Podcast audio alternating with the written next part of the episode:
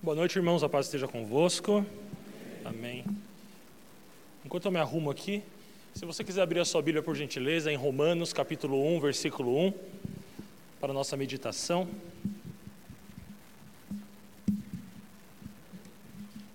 Amém. Você pode deixar aberto aí, a gente vai ler daqui a pouquinho. Vamos esperar um pouquinho só. Deixa o seu dedo na página. Antes disso, eu gostaria de edificá-los aí com, uma, com um bom testemunho que eu dei pela manhã, eu creio que deva ser dado agora à noite. É, de fato, nosso grupo de jovens, do qual eu lidero acompanhado de minha esposa, nós passamos por uma semana muito difícil, onde jovens tiveram a separação dos seus, dos seus pais é, pela morte, e isso é sempre muito traumático. Eu estava no velório do, do, da mãe do, do Felipe, um dos nossos jovens, e conversando com ele, e evidentemente toda aquela situação que você já pode imaginar, se você não passou por ela. E conversando com ele, eu saí de lá, por incrível que pareça, com o meu espírito renovado. Você fala, nossa, saí de um velório com o espírito renovado? Sim. Ah, ele me disse que diversas vezes ele insistiu para que a mãe dele viesse à igreja.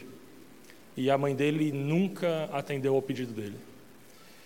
E ele disse que um dia antes de ela falecer, alguns irmãos evangélicos a visitaram e ela entendeu a palavra de Deus. E ela não só aceitou a Cristo, como perguntaram se ela gostaria de ser batizada. E montaram uma piscina no meio da casa. E ela foi batizada um dia antes do Senhor a levar aos céus. Isso é grandioso. Isso serve também para endossar o apelo que o pastor Felipe fez aqui de que o batismo, ele não é só fundamental, mas ele é o ponto alto da nossa vida cristã nessa terra. Então, se você está aqui hoje e você ainda tem alguma dúvida, se você deve não se batizar, é, eu quero que você reflita sobre isso. Se você tem a revelação do Espírito Santo, e se você entende o que Cristo fez por você na cruz do Calvário, e que Ele retornará para te buscar, você deve sim ser batizado. Não perca essa oportunidade. Amém? Amém. Ah, a meditação de hoje nós vamos falar sobre a centralidade de Cristo nas Escrituras e a centralidade de Cristo no Evangelho de Deus. Quem esteve pela manhã aqui me dá um sinal, levanta a mão. Legal, então poucas pessoas. Ah, eu já quero te avisar que essa mensagem é uma mensagem que destoa um pouco daquilo que eu costumo fazer. É, evidentemente que somos levados pelo Espírito Santo e eu creio piamente nisso para que nós possamos é, entender o que Deus ele quer é, nos falar. Ah, só que quando eu desci do púlpito pela manhã, uma irmã me parou e falou assim: é muito estranho ouvir você falar de maneira tão dura, sendo que toda vez que nós ouvimos você pregar, geralmente você fala de uma graça que nós nos sentimos assim muito felizes. E ela me disse que isso foi muito importante para ela porque ela reconhece que o Evangelho de Cristo é muito mais complexo do que nós pensamos. Não significa que ele é simplista, né? não significa que ele não é simples, mas ele não é simplista, ele é complexo. Se você parar para pensar comigo, e eu quero que você já se prepare para, para essa mensagem, nós vivemos em tempos muito curiosos. As pessoas costumam dizer por aí afora que nós vivemos em tempos difíceis, você deve estar ouvindo isso. Mas é evidente que se você ficar em casa numa tarde de semana e você ligar a televisão nos telejornais, você vai ter convicção que o mundo está acabando. O Datena vai fazer questão de fazer com que você tenha medo até de sair da tua cama. Porque coisas terríveis são noticiadas aos quatro ventos o tempo todo.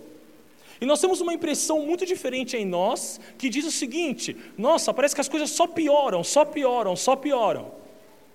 Isso não necessariamente é verdade. Nós passamos por tempos como humanidade muito mais difíceis do que o tempo que a gente vive hoje. Se você olhar, por exemplo, o tempo dos seus pais ou dos seus avós, nós tínhamos sombras terríveis que nos rondavam. A sombra da fome, boa parte de nós.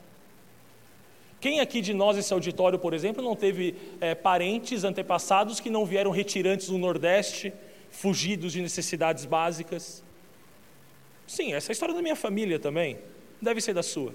Quem dirá de pessoas que vieram fugidos de países em guerra?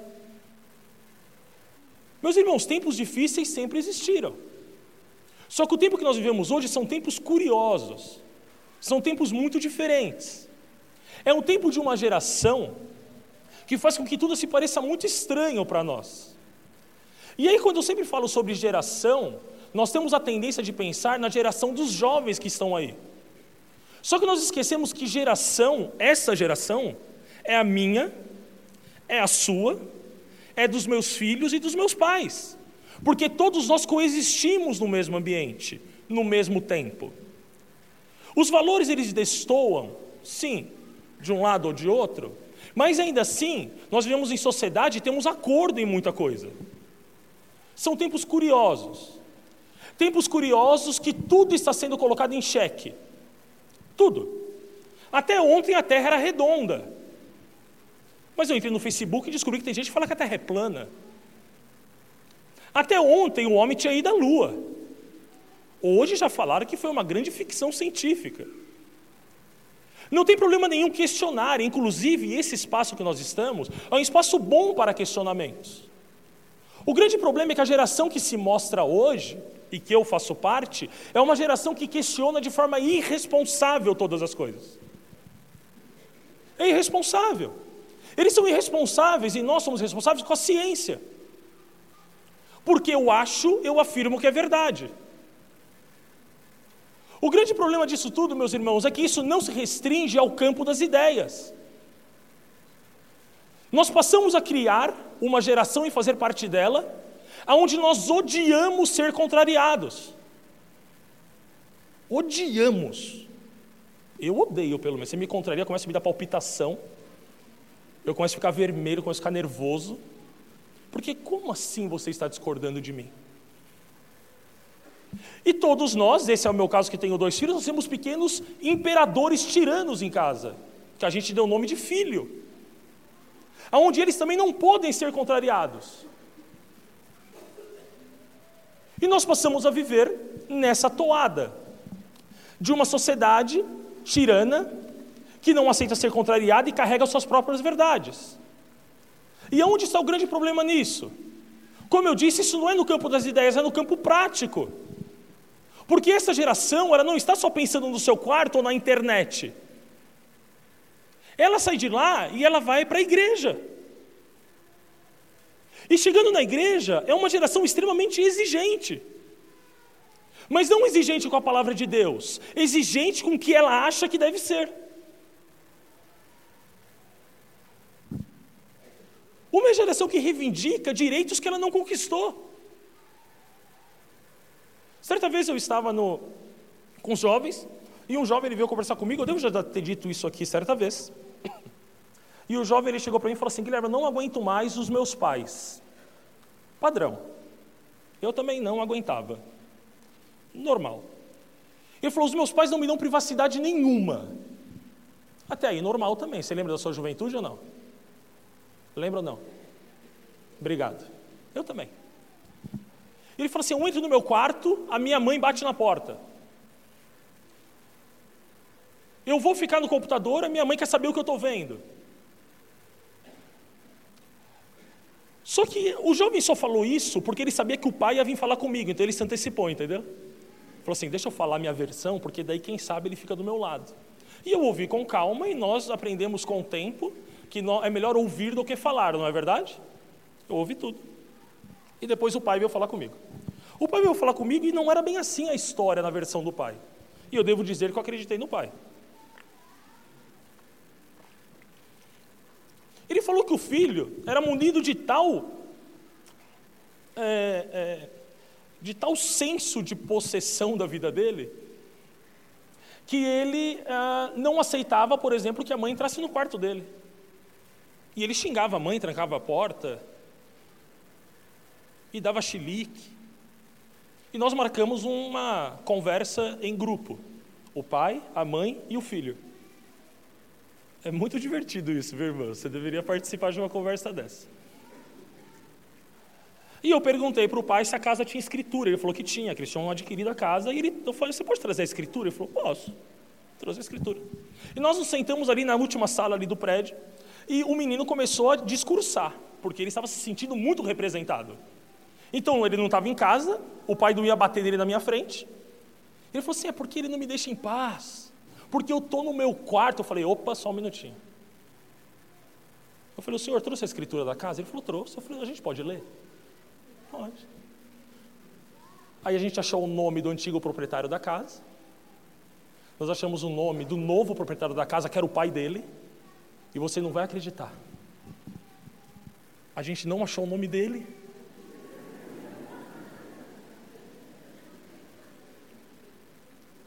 E nós descobrimos juntos que o quarto não era dele, era do pai. Ele só estava ocupando um espaço que não o pertencia. E eu falei assim: ó, vamos fazer o seguinte: segue a regra, porque você está no lucro, no lucro que nem aluguel você paga. É uma geração que reivindica tudo. É uma geração que é moldada pela lógica do mercado, onde tudo é personalizado. O grande problema é que é pregado nas igrejas um amor irrestrito. E essa palavra amor irrestrito é uma palavra, inclusive, que sai da nossa boca com significado que a gente não para para pensar o que é. O amor irrestrito que se prega, e eu gosto de brincar com os jovens, é do Jesus hippie, o Jesus paz e amor. Mas o Jesus paz e amor, ele não é o Jesus completo.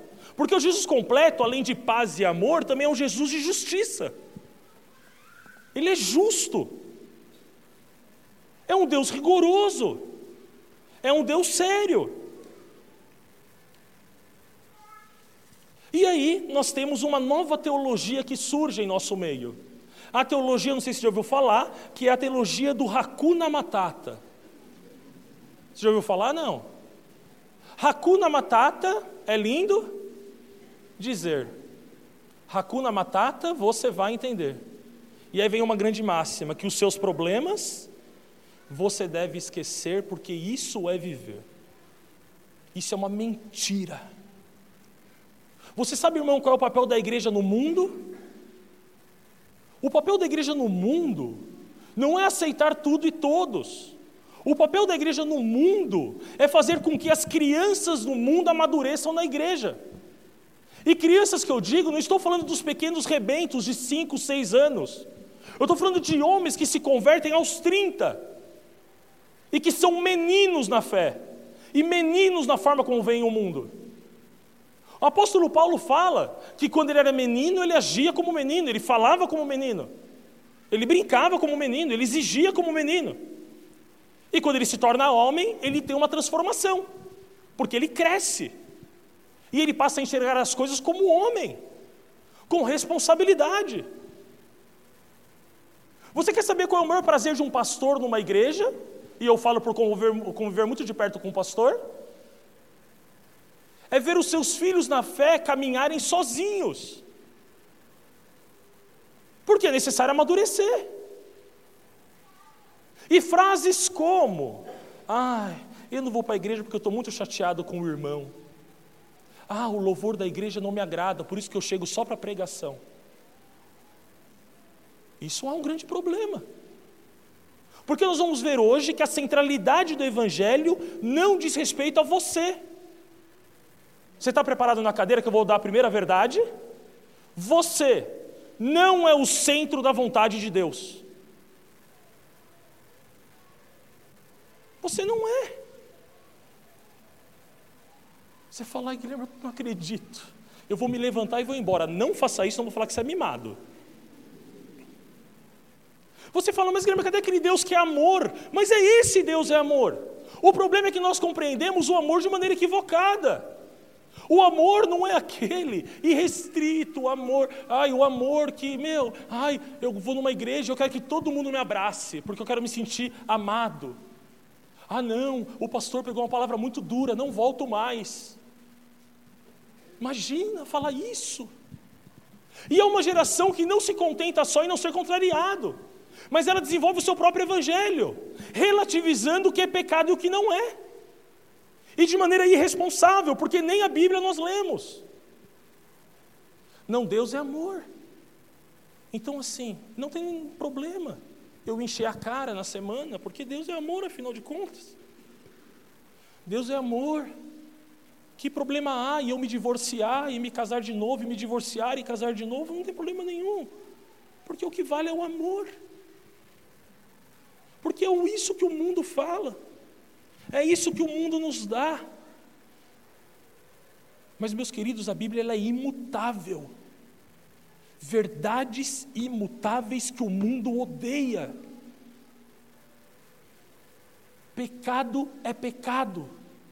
E Deus sempre será Deus. Nessa linha de raciocínio, eu quero te explicar na prática o que é amor. Fala para o pessoal do celular, pergunta se ela está preparada. Fala, você está preparado? Fala para ela. Mas pergunta de verdade que isso vai doer. Fala, isso vai doer. Isso. Vai doer. Olha só. Ó, vai doer. Doer. Olha só. O seu pai, e eu sou pai de duas crianças, uma de 10 e uma de um ano. O seu pai eu não conheço, mas ele não gosta de você. É sério. Eu falei que ia ser ruim. Eu não gosto dos meus filhos. Você está chocado? Eu não gosto de verdade, não é piada. Do Pedro eu gosto menos ainda, que ele tem um ano de idade. Cara, eu não gosto. Porque gostar não é amar. Você sabe o que é gostar? Gostar é algo que envolve interesse. Sabe do que eu gosto? De não ter que levar minha filha para a escola. Que pai gosta de levar filho para a escola? Ai, que bom, hoje eu não tenho que trabalhar, mas tenho que levar a criança na escola, que delícia. Que pai gosta de sábado que ele pode dormir até tarde, o filho acorda às 5 da manhã? Ele fala, ai, que gostoso. Eu tenho um filho, como eu disse, de um ano de idade. Você acha que eu gosto quando ele suja a fralda? E fica eu e minha esposa, ai, eu vou trocar hoje porque ontem você trocou. É tão gostoso fazer isso. E aí você está de folga, você vai no cinema, só que tem que levar as crianças. E aí você fala, você um filme finalmente no cinema. Quem é pai sabe do que eu estou falando, que cinema some da nossa vida. E eu vou assistir cinema, eu vou lá ver um bom filme, e eu falo, nossa, graças a Deus. Eu e minha esposa e os filhos. Pet 2.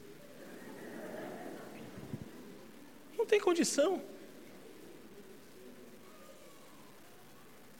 Ou sabe por que eu não gosto? Porque gosto diz respeito a um interesse daquilo que me faz bem. Gosto é aquilo que eu quero, é aquilo que é gostoso. Isso não é gostoso. Eu não gosto dos meus filhos. Eu amo os meus filhos. Eu daria minha vida por eles. Porque amar não consiste em troca, consiste em se entregar. Quando nós falamos que Cristo te amou, você entende o que isso significa? Ele se entregou. Ele não trocou. Porque o que você tem para oferecer para Ele? Nada. Amar é se, integrar, integra, se entregar integralmente. Ah, se vivêssemos em uma comunidade cristã no Brasil, aonde ao invés pensar do que, que a igreja pode te oferecer, você entrasse nesse ambiente, pensando o que você pode oferecer para as pessoas que precisam aqui. Ah, se vivêssemos em um lugar, ao invés de você pensar o que o pastor pode fazer por você, você pensasse o que você pode fazer pelo irmão que precisa. A nossa vida comunitária seria muito diferente, ou não seria? A nossa perspectiva de vida seria diferente. Porque cristianismo consiste em derramar. Em derramar. Diante dessa longa introdução, nós vamos à meditação de hoje. A meditação de hoje está, como eu disse, em Romanos, capítulo 1, versículo 1 ao 4.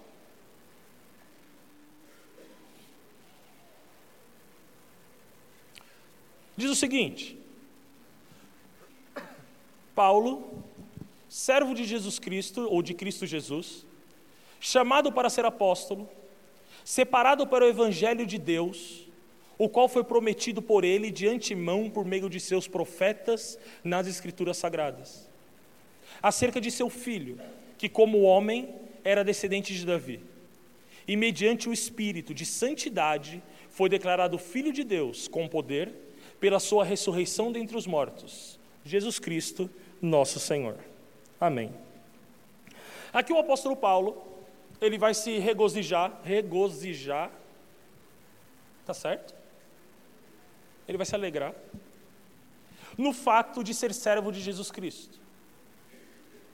Ele foi chamado apóstolo e separado por evangelho de Deus. E ele vai afirmar no versículo 2 que esse evangelho, ele foi pregado de antemão pelos profetas nas santas escrituras. Mas a questão que eu quero levantar com os irmãos aqui é afinal, o que vencer o evangelho de Deus acerca do seu filho? Se nós compreendermos hoje o que vencer o evangelho de Deus acerca do seu filho, certamente teremos aqui um escudo seguro contra todo tipo de heresia possível, inclusive aquelas que nós mesmos criamos. Eu quero levantar algumas verdades. A primeira verdade que eu quero falar com os irmãos, que o evangelho é acerca do filho de Deus. Essa é a primeira verdade. O evangelho não tem a ver com você. O evangelho não é acerca de você. O Evangelho é acerca do Filho de Deus. Significa que Cristo, ele é o centro do Evangelho. Cristianismo, por definição, é Cristo. Cristianismo não deriva de Cristo. Cristianismo é o próprio Cristo. Se você parar para pensar comigo, eu estou afirmando aqui que Jesus ele não vem trazer as boas novas de Deus à terra. Não.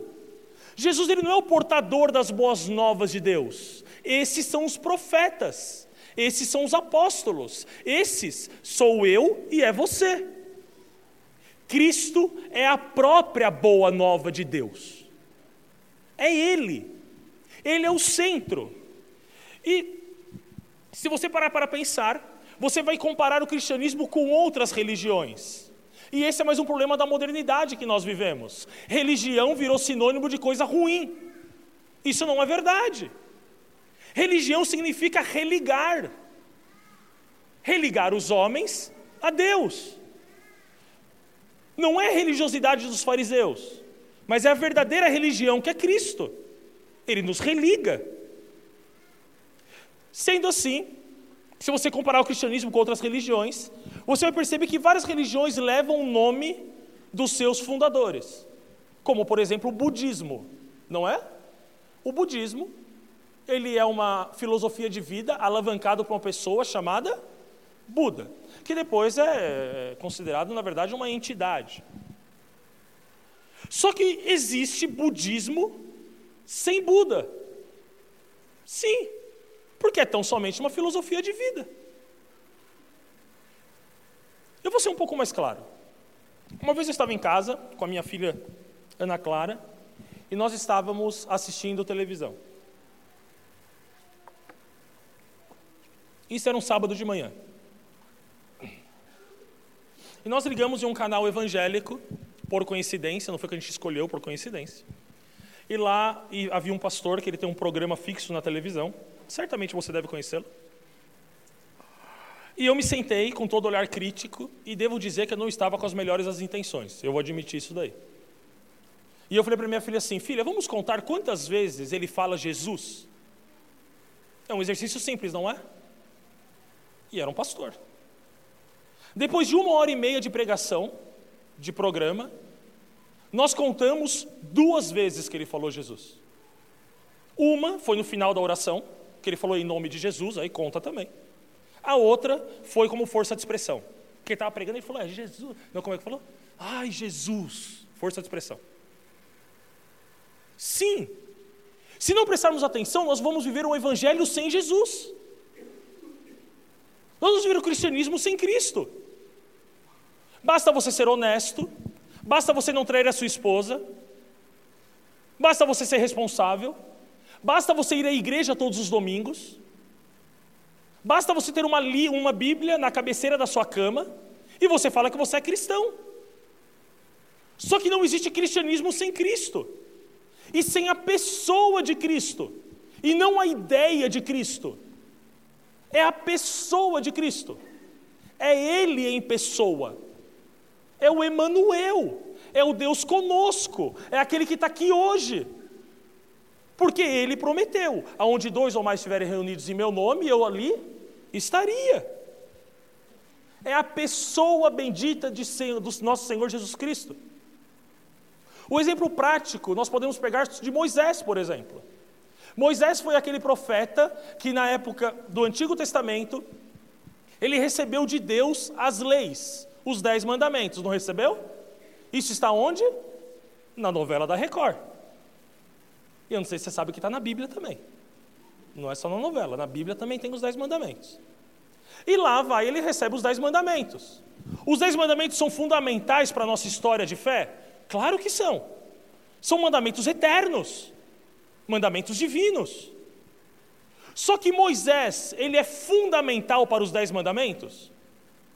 Mas é claro que não. Se não fosse Moisés, quem seria?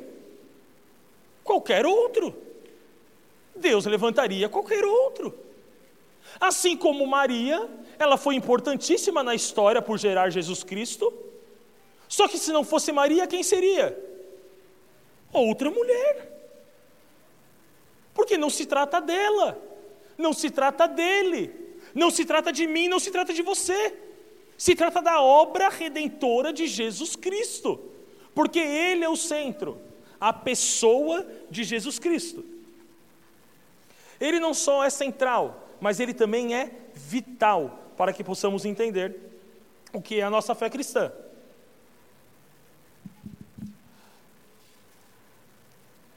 O Evangelho de Deus, então, ele se trata do Filho de Deus, de Jesus Cristo, o Santo.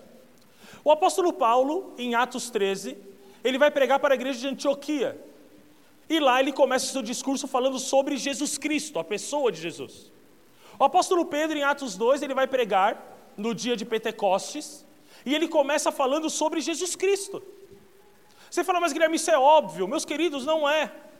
Se você ouvir o discurso fácil do cristianismo pregado, Jesus entra no final e não no começo. Jesus é consequência e não causa. Ai, você sofre, sua vida tem problemas, você está passando dificuldades, você quer ter um salário melhor, você quer três iates, quatro escravos e quatro mulheres, você quer ter cinco casas na praia. Não. Jesus não é o final da história. Jesus é o começo da história, Jesus é o meio da história e Jesus é o fim da história. Não se trata de mim de você, se trata dele. Isso é terrível para mim, isso é terrível para você. Porque nós odiamos não ser o centro das atenções. Nós odiamos não sermos únicos desse ponto de vista. Sim, porque eu sou assim. Eu imagino que você também seja. Jesus Cristo nos chama para fazer parte de um corpo. E não para você ser o único corpo. Consegue entender isso? É se entregar antes de receber. Uau! Isso muito, muito a nossa perspectiva de vida. Eu quero te convidar a voltar para o texto e nós vamos lá para o versículo 3 para fazer um estudo dele. No versículo 3, Paulo ele vai falar exatamente isso, inspirado pelo Espírito Santo. Olha como ele começa. Ele diz: acerca de seu filho, que como homem, que como homem, era descendente de Davi. Eu quero convidar os irmãos a irem em Hebreus, capítulo 1, do versículo 1 ao 3, por gentileza. E nós vamos ver quem de fato era Jesus, todo Deus e todo homem.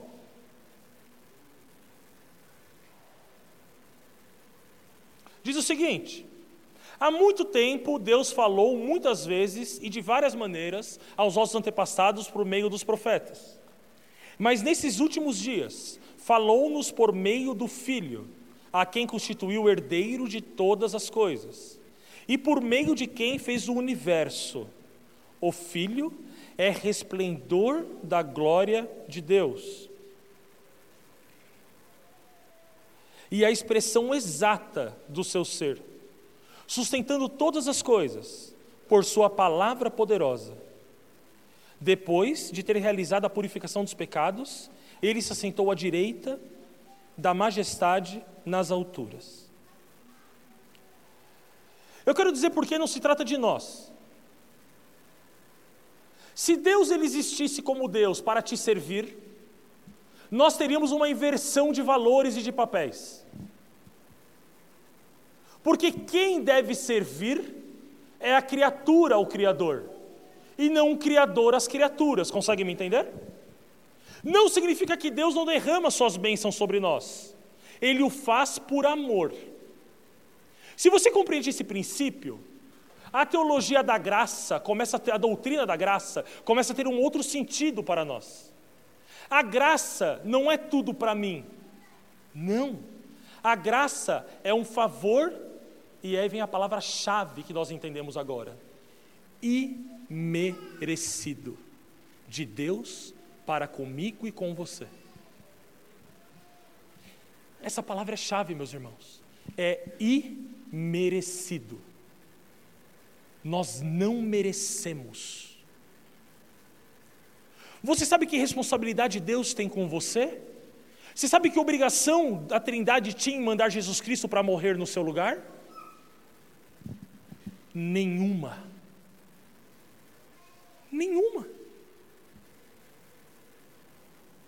Nós o ofendemos. Nós somos os algozes. Porque quando Pedro ele prega sobre Cristo, ele fala: Cristo a quem vocês crucificaram. E nós olhamos para os judeus e falamos: Isso a quem vocês crucificaram. Mas o apóstolo Paulo vai falar que ele morreu pelo meu e o seu pecado. Nós o crucificamos. É um favor imerecido. Quando eu era adolescente, tinha uma música que era muito famosa no mundo gospel aí, que falava assim: Se Deus fez de abuticaba, é porque te ama. Falava, tanta doçura, jabuticaba é um doce mel de, de Deus. Eu quero te contar um segredo. Deus não fez jabuticaba porque te ama, meu irmão. Deus não fez a cachoeira porque você gosta de tomar banho gelado. É sério. Não se trata de você. Deus não fez o mar porque você acha bonito o pôr do sol na água não é sobre mim. A criação de Deus é para declarar a glória do nosso Senhor. Você consegue compreender isso? É tudo dele, tudo por ele e tudo para ele. O pastor Felipe no início falou sobre as dificuldades que nós passamos. E ele falou assim: parece até ser engraçado nós falarmos que as dificuldades vêm para a bênção. Mas é essa a compreensão do povo de Deus. Não é a faixa na porta da igreja, deixe de sofrer. Não. É sofra, passa pelas dificuldades, porque a tua graça me basta. Esse é o Evangelho de Cristo. É o Evangelho da dificuldade, meus irmãos.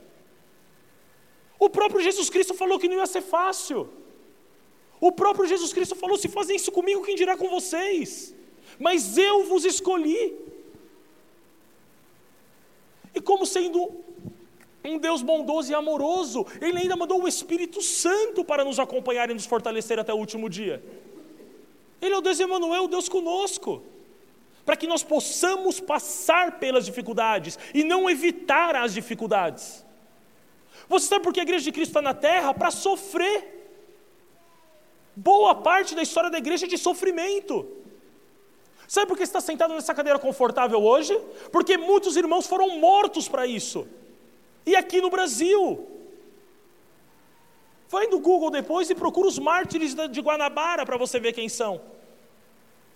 São evangélicos que vieram ao Brasil e foram queimados na Inquisição pela Igreja Católica, para que nós pudéssemos ter liberdade de culto nesse país. Uma igreja que vive com medo de perseguição, a igreja é uma fé mais perseguida no mundo em 2019 é a fé evangélica.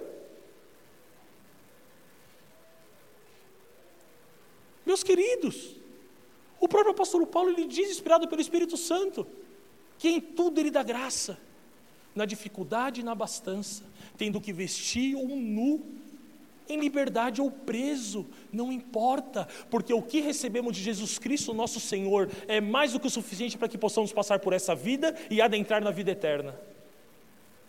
Eu não sirvo Jesus Cristo pelo que Ele pode me dar, eu sirvo Jesus Cristo por quem Ele é e pelo que Ele já fez. E eu me entrego integralmente para que Ele faça da minha vida o que Ele bem entender. João Batista ele diz: o importante que eu diminui, diminua e ele cresça. Isso é muito bonito falar. Mas sabe o que significa na prática? João Batista fala assim: sabe o que eu penso? Sabe as minhas convicções? Sabe o meu time de futebol? Sabe as minhas posições políticas? Tudo isso não vale nada. O que vale é a vontade do Senhor para a minha vida. É isso. Essa é a nossa fé. Esse é o povo de Deus. Esse é o povo de Deus que marcha sobre essa terra. Esse somos nós, meus irmãos. Continuando o texto, nós vamos ver que há uma afirmação muito pertinente em Hebreus, no versículo 1, versículo 3, e também lá em Romanos, que vai dizer que Jesus Cristo, ele não só é homem, mas ele também é a exata imagem de Deus. Ele é exatamente Deus, porque ele é o próprio Deus. Esse é o primeiro risco que nós podemos correr como cristãos. Não reconhecer que Jesus Cristo é todo Deus. Jesus Cristo, quando veio à Terra, ele é inteiramente Deus. Ele é o Filho de Deus encarnado.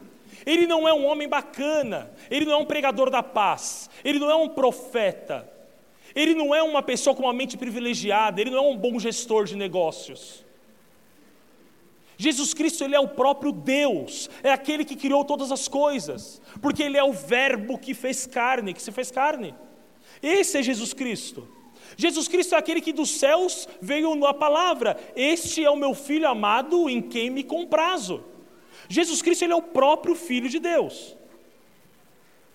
As afirmações são duras para nós quando eu digo que não se trata de você, que você não é o centro do Evangelho de Deus, que não sou eu, que não é a minha ou a sua vontade, não é o que você acha que você deixa de achar. E sabe uma coisa pior do que isso? Eu vou falar para você que é pai. Não se trata do seu filho.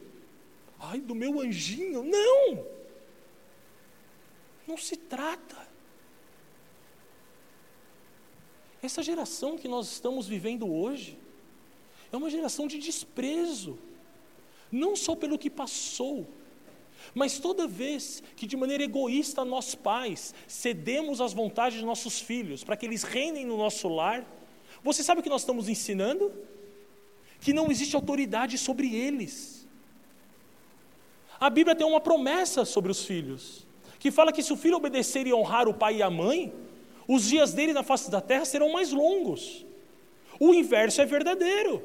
O filho que não honra pai e mãe tem os seus filhos, os seus dias diminuídos na face da terra. Você sabe por que isso existe na Bíblia? Porque a primeira figura de autoridade que a criança reconhece são seus pais. Os pais dentro de uma casa é a figura do próprio Deus reinando em casa. Um filho que não respeita pai e mãe, e eu falo isso para irmãos em Cristo aqui, são filhos que serão homens que não respeitarão o próprio Deus. Quando Deus disser o que quer deles, eles vão fazer cara feia, vão bater a porta do quarto e vão expulsar Jesus da, comunhão deles. Mas como pode Deus não concordar comigo? Como pode Deus não fazer a minha vontade? Esse é o grande risco de pequenas coisas que se tornam coisas muito grandes. Isso nos dói o coração. Mas não somos só nós. Nós aprendemos de maneira correta que Jesus Cristo morreu na cruz do Calvário no meu lugar e no seu lugar, não é isso? Isso é verdade. Só que você sabe o que levou Jesus à cruz? O que levou Jesus à cruz não foi porque ele incomodou muitas pessoas é, por quem ele de fato era. Porque no período de Jesus Cristo surgiram vários, entre aspas, Cristos. Você tinha muitas pessoas que pregavam e traziam filosofias e falavam sobre muitas coisas religiosas. Tanto que é um grande alerta na Bíblia que Cristo fala que depois dele viriam outros, que seriam falsos. Jesus Cristo ele é morto porque ele contraria as pessoas. Você fala, não, não é possível, Guilherme. Em João 10,30, Jesus Cristo fala: Eu e o Pai somos um. Mas sabe quem estava ouvindo? Os fariseus. Os fariseus eram caras que frequentavam as sinagogas, grandes estudiosos da palavra, eram um ponto de referência religioso, era um exemplo de santidade, de comunhão com Deus, de maneira aparente. E eles ficaram loucos da vida. O versículo 31 fala: E pegaram em pedras para apedrejá-lo. Sabe por quê? Porque não se tratava deles. Eles não eram o centro do Evangelho. Não era o que eles faziam. Não era o esforço deles. Mas era quem Cristo é. O Pai e eu somos um. Jesus ele não adquire divindade, ele é a própria divindade. E a Bíblia como um todo vai afirmar isso em diversos livros. No Evangelho segundo Marcos, ele começa no versículo 1 dizendo: "Princípio do evangelho de Jesus Cristo, o filho de Deus". João ele vai afirmar que nós conhecemos muito bem, no princípio era o verbo, e o verbo estava com Deus, e o verbo era Deus. Então, afinal de contas, do que se trata o evangelho na prática? O evangelho ele não começa conosco, e o evangelho ele não termina conosco. O evangelho diz respeito a Deus que se fez homem por amor. Eu quero convidar você a voltar para o texto, para a nossa análise, e nós vamos para o próximo versículo, para entender o que o apóstolo quer dizer aqui. Então, Romanos 1, 1 Versículo 3 diz o seguinte: acerca do seu filho, nós já entendemos que é filho de Deus, não entendemos? Sim ou não, irmãos? Sim. E você fala assim: ah, todo mundo é filho de Deus. Não é. Se você ler Efésios 2, você vai perceber que nós somos filhos da perdição, nós somos filhos da ira, porque nós nascemos pecadores. Nós somos filhos adotados de Deus através de Jesus Cristo. Amém? Filho de Deus legítimo e natural só existe um: Jesus Cristo. Ele é o Filho de Deus. Em seguida, vai dizer o seguinte: no 3, acerca de seu filho, que como homem era descendente de Davi. E em seguida vai dizer: e que mediante o Espírito de Santidade foi declarado Filho de Deus com o poder. O apóstolo aqui ele faz uma, uma, uma oposição entre ser da carne e ser filho de Deus. É importante você entender que Jesus Cristo ele sempre esteve, ele sempre foi porque ele era Deus. Mas nesse momento, quando ele encarna, ele se torna 100% homem. E 100% homem, eu estou dizendo a natureza humana. Ele tem carne, alma e mente de homem. A grande diferença de Jesus Cristo para nós, a encarnação de Jesus Cristo, consiste que Cristo ele não era decaído pelo pecado. Consegue entender isso? A mente de Jesus ela não era limitada pelo pecado, porque ele nunca pecou. Só que a mente era humana, o corpo era humano. Ele era 100% homem. Por que isso é importante, meus irmãos? Porque por um homem o pecado entrou no mundo, e por um homem o pecado deveria ser retirado do mundo. Aqueles que pregam que Jesus não foi homem, eles estão negando a nossa salvação. Era necessário que ele fosse 100% homem para que morresse no meu e no seu lugar, porque a condenação pelos pecados foi para homens. E ele era 100% homem. Ele tinha a forma humana. Em Gálatas, perdão, em Filipenses, se eu não me engano, vai ter aquele texto clássico que diz que Jesus, ele se esvaziou e tomou a forma de servo. Olha só que interessante tomou a forma de. Significa que ele já existia antes. Nada toma forma que não exista antes. Então é o próprio Deus que se torna homem. E ele foi feito, segundo o texto, segundo a carne. A carne aqui, a semente de Davi, não está fazendo referência direta à, à natureza pecaminosa. Não. O contexto aqui está dizendo exatamente de ele ter a forma humana, a forma de servo, ser semelhante aos homens. Exemplo disso é que se você for depois em Lucas 2,52, vai falar que Jesus Cristo, ele crescia em sabedoria, estatura e graça. Sim, Jesus ele cresceu em sabedoria conforme os anos passaram, porque ele era homem.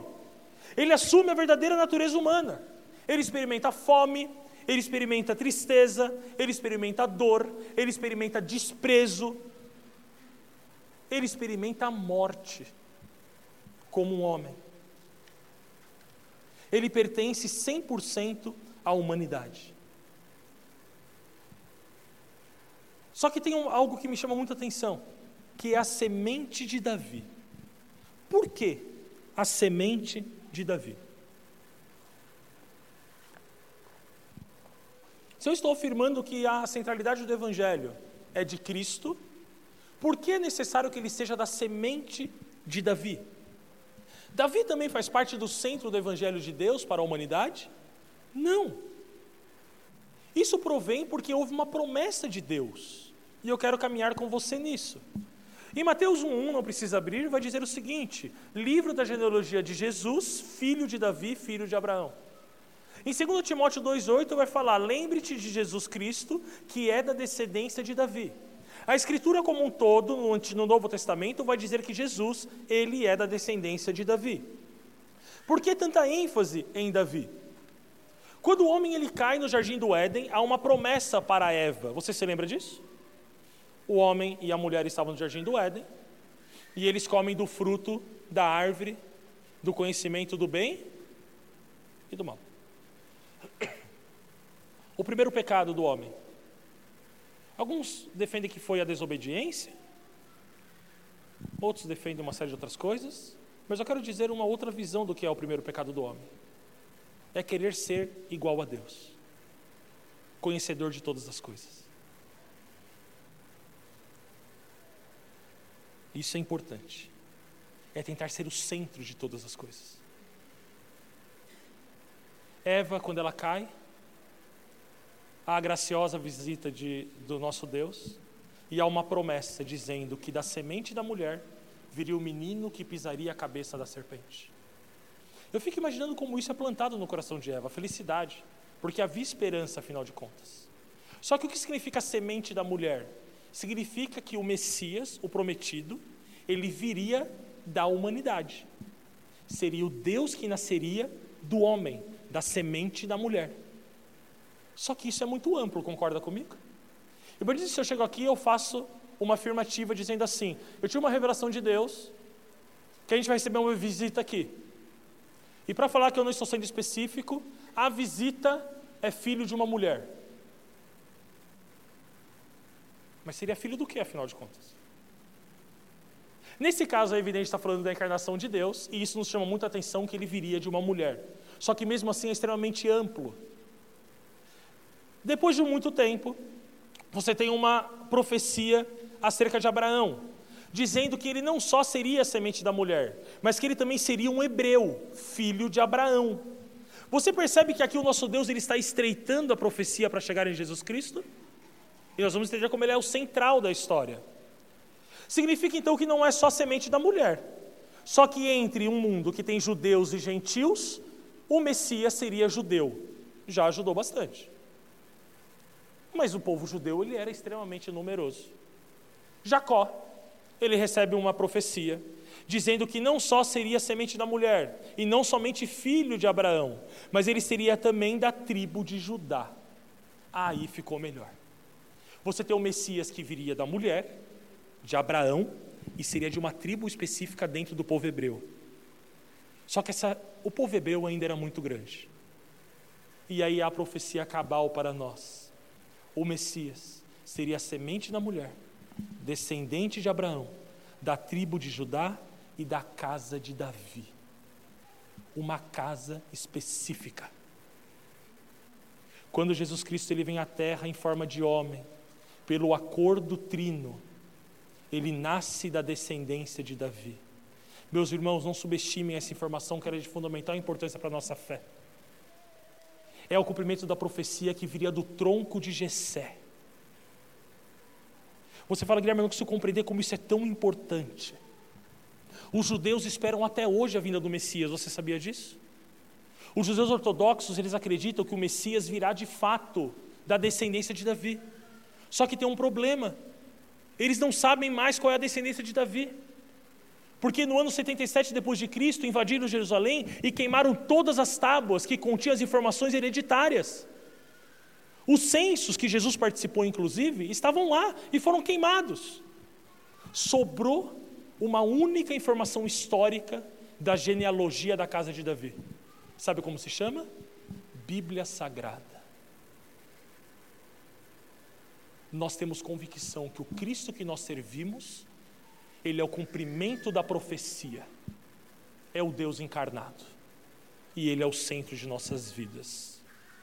Nós devemos ter conosco em nossas mentes que tudo diz respeito à grandeza e à maravilha daquilo que Cristo fez. Que as obras de Cristo servem não somente para demonstrar amor pelo seu povo, mas também para expressar a sua grandeza e a sua glória. Certa vez, para concluir, eu estava em uma igreja perto da minha casa, quando eu morava em São Paulo. Eu chegava da faculdade muito tarde e eu acabava não congregando em lugar nenhum na semana. E eu falei assim: ah, vou procurar uma igreja próximo da minha casa. E eu fui a uma igreja batista.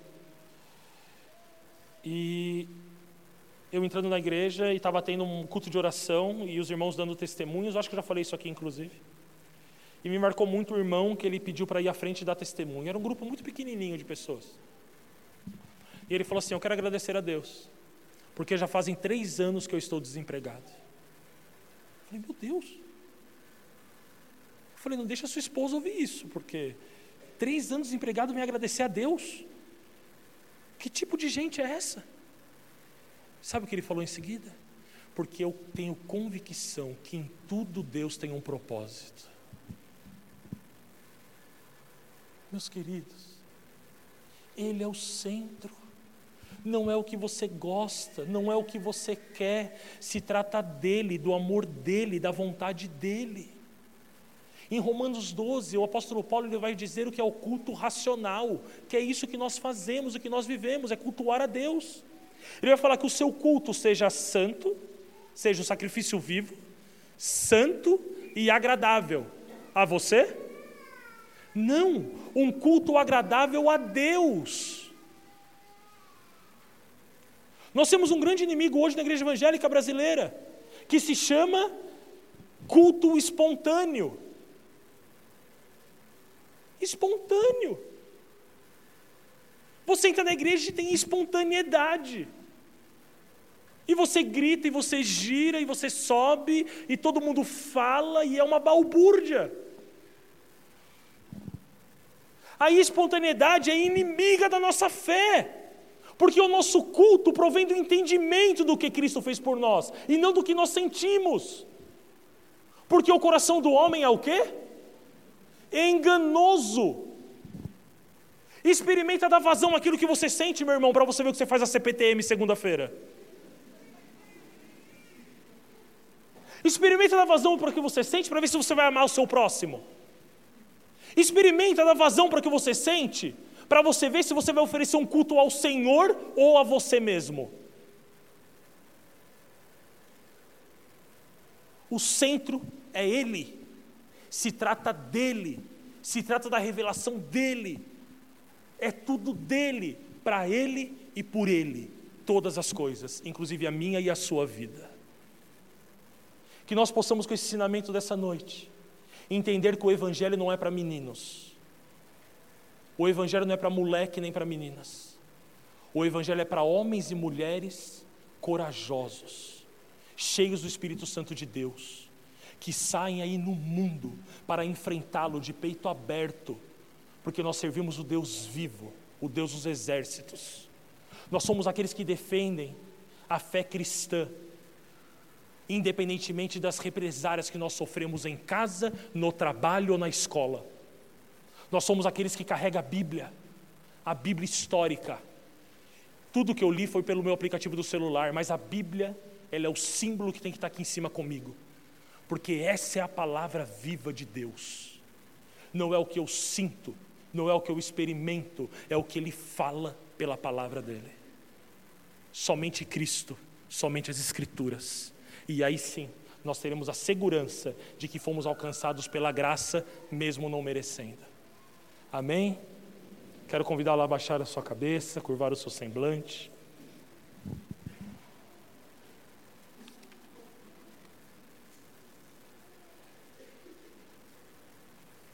Com seus olhos fechados.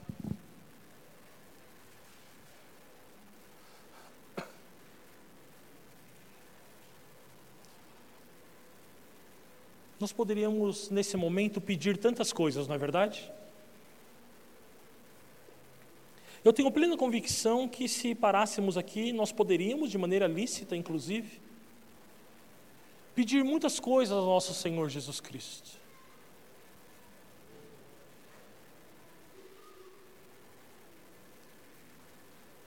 E nesse momento, enquanto nós estamos orando, eu queria pedir a gentileza dos irmãos que tivessem toda a reverência possível diante de Deus. A liturgia no culto do Senhor não é uma formalidade, meus queridos, sem razão. O louvor tem o seu papel, quando nós falamos aquilo que nós cremos e que Deus fez. A palavra tem seu papel, que quando Deus fala conosco, e a oração final não é a oportunidade de sairmos do culto sem sermos notados mas é o momento em que nós podemos falar com Deus aquilo que Ele plantou em nossos corações. Nós poderíamos nesse momento falar muitas coisas. Nós poderíamos pedir muitas coisas. Eu tenho plena convicção que você, como eu, pode estar passando por muitas dificuldades. E nós devemos, de fato, pedir para que o Senhor venha ao nosso socorro, porque o Deus amoroso, Ele nos responde, nos atende, e Ele nunca nos abandona. Mas eu queria mudar um pouco o seu rito dominical. A minha avó Inês, que faleceu com 92 anos e serviu ao Senhor por mais de 70, quando eu ia na casa dela, ela sempre cantava o mesmo hino: Conta as bênçãos, conta quantas são, todas recebidas pela divina mão. Uma a uma, contas de uma vez, e há de ver surpreso quanto Deus já fez.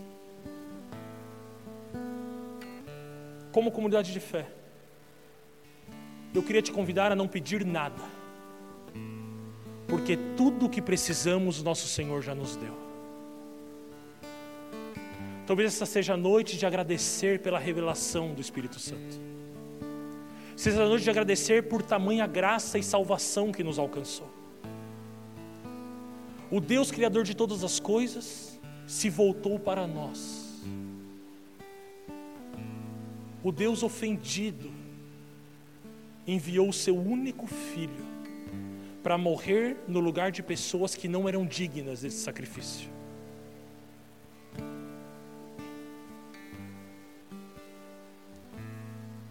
Senhor Deus amado Pai, o que diremos nós ao Senhor? Senhor, o que eu pedirei ao Senhor que chegue à altura daquilo que o Senhor já fez por mim?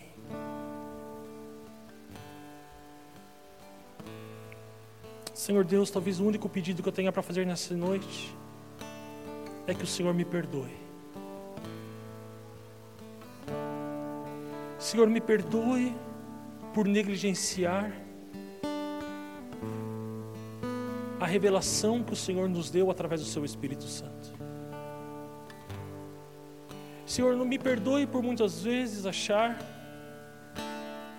que tudo isso se tratava de mim, que era para mim.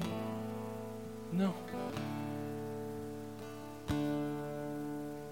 Senhor, hoje eu entendo que nada sou sem o Senhor, porque tudo é para ti, tudo é seu e tudo é por, pelo Senhor. Senhor Deus, eu quero te agradecer, Porque mesmo que a morte venha, mesmo que haja separação e a dor, mesmo que haja dificuldade, ainda assim nós somos agraciados, porque o Deus eterno olhou por nós. Senhor, ainda que os nossos dias sejam dias difíceis, ainda que sejamos perseguidos e mortos no fio da espada, por amar o Senhor, nós temos convicção que o Senhor não só nos receberá, mas afofará a nossa cama. Senhor, muito obrigado por tamanha graça e por tamanho favor. Se você que está no seu lugar, ainda com os olhos fechados, eu quero te dar uma grande oportunidade diante de tudo que foi dito aqui.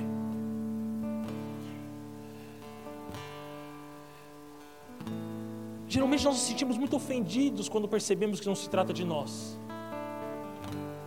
Mas quando nós entendemos as Santas Escrituras, nós também percebemos o alívio que isso nos traz. Porque nós temos o Deus eterno que está no controle de todas as coisas. Eu quero te dar uma boa notícia nessa noite. É impossível compreender a palavra que hoje foi pregada se o próprio Espírito Santo não revelá-la a você. Isso significa que se você está sentado no seu lugar e você compreendeu essa palavra e ela arde no seu coração como uma verdade incômoda, mas graciosa, eu quero dizer que Jesus Cristo veio ao seu encontro nessa noite.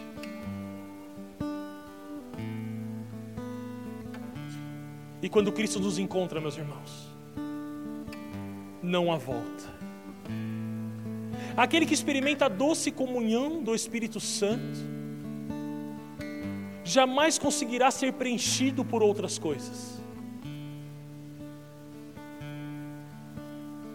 É evidente que nós aqui nesse salão, nós somos humanos, com necessidades, e procuramos evidentemente ter um sentido na vida.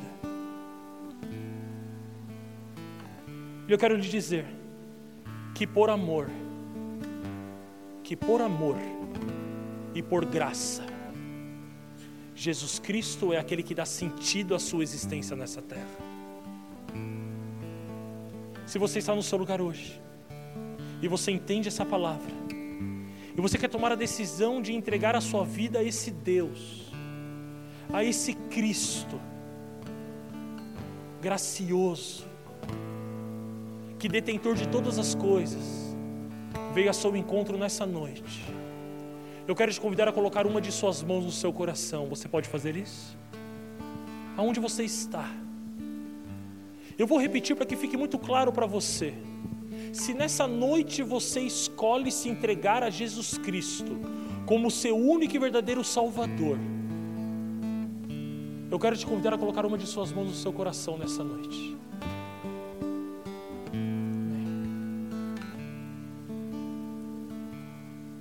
O pastor Felipe falou das consequências de servir ao Senhor, boas consequências. A graça do nosso Deus é tão arrebatadora que, mesmo não se tratando de nós, nós encontramos a completude e a plenitude nele, quando com ele somos um